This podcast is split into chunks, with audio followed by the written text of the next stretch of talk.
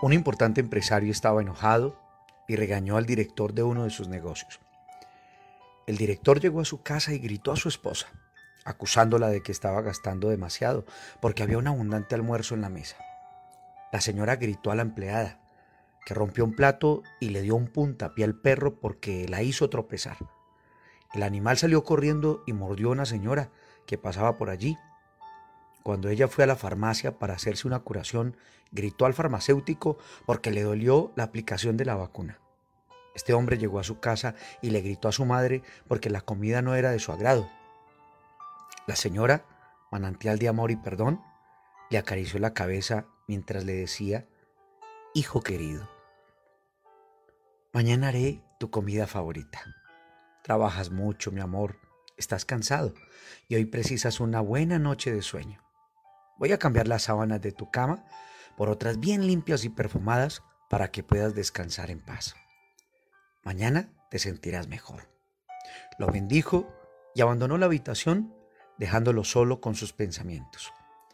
En ese momento se interrumpió el círculo del odio, al chocar con la tolerancia, la dulzura, el perdón y el amor. Familia, queridos amigos, queridos oyentes, el llamado hoy es a romper con ese círculo del odio del que cualquiera de nosotros podemos estar a expensas. En el transcurso del día de hoy, a partir de este mensaje, una onda negativa puede querer impactarnos, no para bien, sino para mal.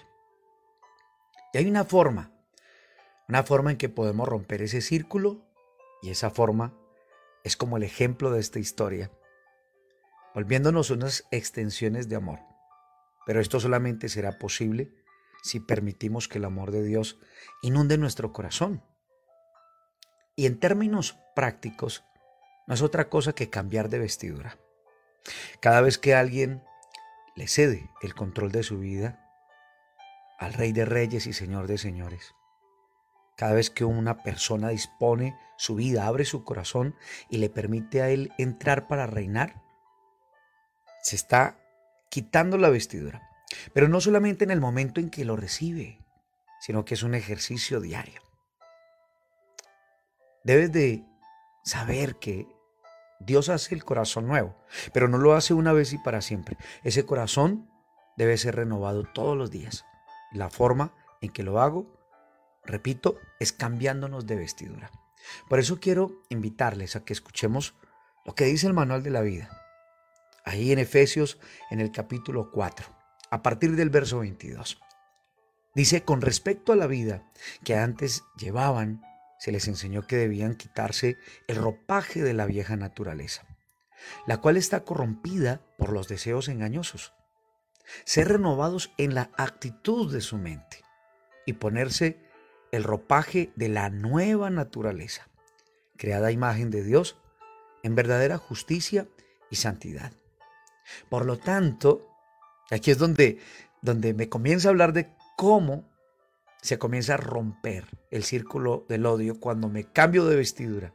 Es cuando comienzo a aplicar lo siguiente. Dice, por lo tanto, dejando la mentira, hable cada uno a su prójimo con la verdad, porque todos somos miembros de un mismo cuerpo.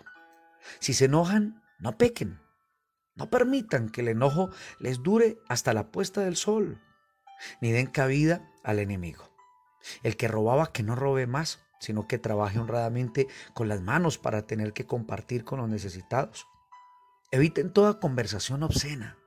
Por el contrario, que sus palabras contribuyan a la necesaria edificación y sean de bendición para quienes escuchan.